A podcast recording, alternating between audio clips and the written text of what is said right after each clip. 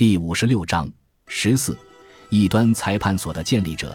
异端裁判所的标准操作流程有三个步骤：扣押、没收和出售。犯人最初因异端罪被捕，就是扣押。犯人被传唤到听证会上，被命令公开自己的所有财产。异端裁判所会制作一份财产清单，并向犯人高声宣读，要求他签字。档案一式三份。法庭官员会注意犯人是否企图隐藏自己的财产。犯人被羁押候审，他的财产被没收，由国家控制。若犯人负有债务，会用他的财产向债权人还债。然后，异端裁判所以犯人的名义代为保管他的财产和货物。若犯人被无罪开释，那么他的财产和货物将被归还。但如果他被判有罪，财产就被交给异端裁判所的金库，货物会被估价，然后法庭将其拍卖。犯人的亲属不被允许竞买。很显然，异端裁判所受到经济上的刺激，会想方设法将嫌疑人判定有罪。有的时候，有权有势的人可以收买异端裁判所，保住自己的部分财产。但异端裁判所的很多牺牲者很穷，没有多少财产可以被扣押。于是，很多贫困家庭连自己最后一点点财产也丧失殆尽。但由于很多被迫害的人很穷，所以异端裁判所的收入往往不足以覆盖羁押所有犯人并为其提供口粮的开销。所以，有的时候王室会给异端裁判所一些经济补助。斐迪南努力想办法来弥补异端裁判所的财政亏空。但异端裁判所的官员常常无法按时领到薪水，因此教会官员常常被选来担任宗教法官，因为他们自己从教会得到的收入能够维持生活开销，无需依赖别人。由于异端裁判所的迫害，许多曾经的犹太人家庭面对两难的选择：有些犹太人成了虔诚的基督徒，但正如普尔加尔所警示的，宗教教育一般发生在一个人的童年。所以，很多皈依基督教的犹太人在基督徒生活的最基本圣礼和仪式方面受到的教育很差。也有的犹太人仅仅是名义上皈依基督教，内心实际上还忠于犹太教。几乎每个改宗犹太人家庭里都有这些现象并存。每个家庭都有自己的困难。例如，假如一个改宗犹太人家庭有亲戚来访，而这些亲戚仍然信奉犹太教。那么，如何准备饮食？不管主人家是怎么吃饭的，他们肯定会为客人准备犹太人的食物。但如果这么做，那么改宗犹太人家的主妇就有犯下异端罪的危险，可能会被指控遵循犹太教习俗。如果一个心怀不满的仆人告发，那么主妇就可能遭到起诉。类似的，如果改宗犹太人家庭接受犹太亲戚的款待，吃了按照犹太人的规矩准备的饭菜，那么他们就可能遭到起诉。如果家里生了孩子而按照犹太人的传统庆祝，即便这家人是定期听弥撒的天主教徒，也可能遭到起诉。改宗犹太人如履薄冰，很难不犯错误。根据基督教律法，施舍犹太人乞丐是罪孽，在犹太教的圣日拜访犹太会堂是罪孽。不吃猪肉是很可疑的，嫉妒和恶意很快发挥了作用，而且有很多基督徒相信犹太人的财富是通过不正当手段获得的。例如，据编年史家迭戈德巴莱拉记载，因四百七十三年的科尔多瓦暴乱之所以发生，就是因为很多基督徒看到科尔多瓦的改宗犹太人非常富裕，能够买官，因而大怒。当官的改宗犹太人以傲慢的方式行使职权。这让基督徒非常恼怒，有时犹太人也会作证指控已经改宗的其他犹太人，因为他们相信后者皈依基督教仅仅是为了得到金钱的好处。改宗犹太人的另一个麻烦是，他们当中很多人从事的职业让他们不讨人喜欢。放债是一种风险很大的行当，高利贷有时会让债务人走投无路。基督徒不被允许放债。因为这是一种有罪的职业，但犹太人可以从事这种行业，税吏很少得到同胞的喜爱，而很多改宗犹太人做这方面的工作。在社会底层的财政困难越来越严重的时候，税吏却在寻求最大限度地搜刮民脂民膏。例如，因四百八十年，塞维利亚城有二十一名税吏和两名财政官，全都是改宗犹太人。犹太人和改宗犹太人还占据了卡斯蒂利亚王国的国库和税务部门的大多数高级职务。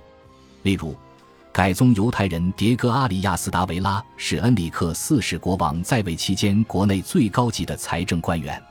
改宗犹太人安德烈斯德卡布雷拉在塞戈维亚担任司库，先是为恩里克四世国王效力，后为伊莎贝拉服务。托莱多城的异端裁判所档案表明。至少在异端裁判的早期，在当地遭到起诉的人是中产阶级，不属于精英阶层。被判死刑的人当中有鞋匠、屠夫、编织匠和商人，以及他们的妻子。但也有更富裕的人陷入罗网。但遗憾的是，对于异端裁判所，我们知之甚少。被火刑处死的人真的是异端分子。还是皈依基督教但保留了一些犹太教习俗的人，研究了大量庭审证词和现存编年史的学者们没有一致的意见。以色列学者本奇恩内塔尼亚胡相信，大多数被烧死的人其实是基督徒，因为虔诚的犹太人鄙视和憎恨他们，认为他们是机会主义的叛徒。他写道：“当时的犹太作家看到这些新皈依的基督徒受到的苦难。”起初表达了公开的喜悦，希伯来学者皆被自称改宗犹太人为上帝的敌人。一本书爱布说，改宗犹太人的邪恶在我们眼里比非犹太人更恶劣。但也有历史学家相信，被定罪的人是秘密的犹太人，即面对巨大压力但秘密保留犹太教信仰的人。勒尼莱文梅拉麦德研读了许多庭审记录。他相信很多犹太女人虽然表面上遵守基督教的要求，但私下里还是勇敢地在自己家庭维持一种犹太人的核心特性。所有这些女性、母亲、姨母、姐妹和妻子都遵守犹太教律法，教导或者被教导犹太教律法，都认同他们的犹太传统。他们全都受到教导，要把自己当做以色列的女儿。他们非常清楚自己这么做是在拿生命冒险。他们都愿意默默地颠覆天主教会的教导，无视落入异端裁判所监狱或者被绞死的风险。所有人都对自己的所作所为良心坦荡。如果梅拉麦德是正确的，的确有很多犹太人仅仅在假装基督徒，那么当时的很多基督徒怀疑他们也不足为奇了。有些神父和修女是改宗犹太人，其中一些还在教会攀升到了高层。这意味着他们在宣讲自己并不相信的东西吗？庭审表明，有些人的确如此。在托莱多，在异端裁判所的最初十年里，两名神父和一名修女被指控犯有犹太异端罪，两名神父被无罪开释，但修女被判死刑。一个著名案例是塞戈维亚主教胡安·阿里亚斯达维拉的案子，他是西班牙最重要教堂之一的领袖。因四百一十一年，圣文森特·费雷尔在塞戈维亚的精彩宣讲说服了他的家庭从犹太教改信基督教。胡安的父亲迭戈·阿里亚斯达维拉和母亲埃尔维拉由此发迹，迭戈成为恩里克四世国王的司库。但有传闻称，他们一家仅仅是假装皈依基督教，目的是获得财政的好处。他们私下里还是信奉犹太教，并嘲讽基督教。迭戈和埃尔维拉的儿子胡安在二十四岁时便成为神父，随后当上塞戈维亚主教，于是风言风语更厉害了。胡安的父母去世多年后，宗教法官来了，问题变得更尖锐。塞戈维亚主教对异端裁判所发出抗议，然后直接向梵蒂冈的教皇提出申诉。他首先采取了预防措施，将自己已故亲属的遗骸从墓穴中挖出。亲自带到了罗马，有些人觉得他是在以恰当的方式抗议异端裁判所的心狠手辣，也有人相信他的行动恰恰证明他的家庭是伪基督徒。塞戈维亚主教再也没有返回西班牙，于一千四百九十七年在罗马去世。在卡斯蒂利亚，他的家庭的活动受到了长期调查。据历史学家戴维·马丁·吉特利茨的说法，从1486年到1490年，数十名目击证人提供了关于这个家族的证词，声称迭戈·阿里亚斯·达维拉的家族在假装基督徒的那些年里，实际上仍然遵守犹太教的安息日，过犹太教的主要节日，按照犹太教的规矩饮食，支持犹太会堂，并逃避去基督教堂做礼拜。另外，胡安的父亲曾经常鄙夷基督教的标志，尤其是圣徒。这些证词很自然地让人对他的儿子塞戈维亚主教的宗教信仰产生怀疑。